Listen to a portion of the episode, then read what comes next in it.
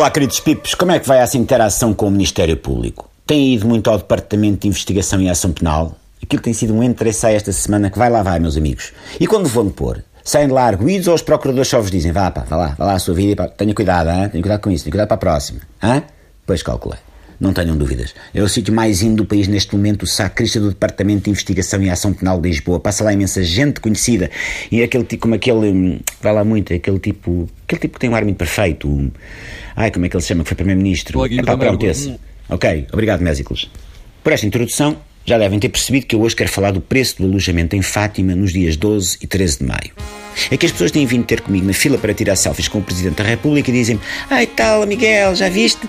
Há quartos em Fátima a custar 2.500 euros por noite durante a visita do Papa, o que é que tu achas disto? E tal. E o gajo responde Agora não posso explicar isso, ou fico sem a selfie com o Presidente. Pode ser na terça. E o pessoal responde: é pá, não, na terça temos consulta no dentista. E, eu, e aí eu ao vitro. E quarta? E o pessoal: é pá, na quarta é impossível. Na quarta é impossível porque é dia de atualizar o status do Facebook. E o H responde: é pá, não, não interessa, ok? Não sei o que e tal e coisa e fica para quinta. E cá estou. Ora bem, Pips, o que é que se passa?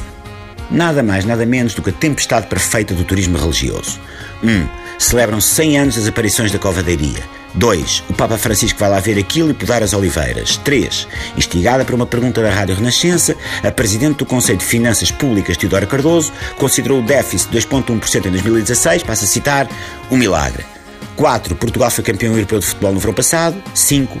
Mónica Bellucci comprou casa em Lisboa. Neste momento, toda a hotelaria de Fátima e arredores está para lá esgotada. E quando digo arredores, falo em Tomar, Alcobaça ou Santarém. Um quarto num hotel 4 estrelas em Fátima, que custa habitualmente 52 euros por noite, está para lá das 2 milenas e meia. Há quartos com casa de banho partilhada bem acima dos mil euros. E o caso mais notável de todos. Venderam-se noites em saco de cama por 900 euros. 900 euros por uma noite em saco de cama. Mas não é um saco de cama qualquer.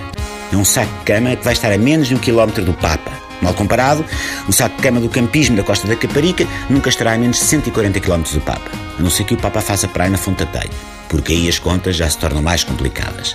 Nem sei quanto é que custará uma noite em colchão insuflável com bonecos do Donald.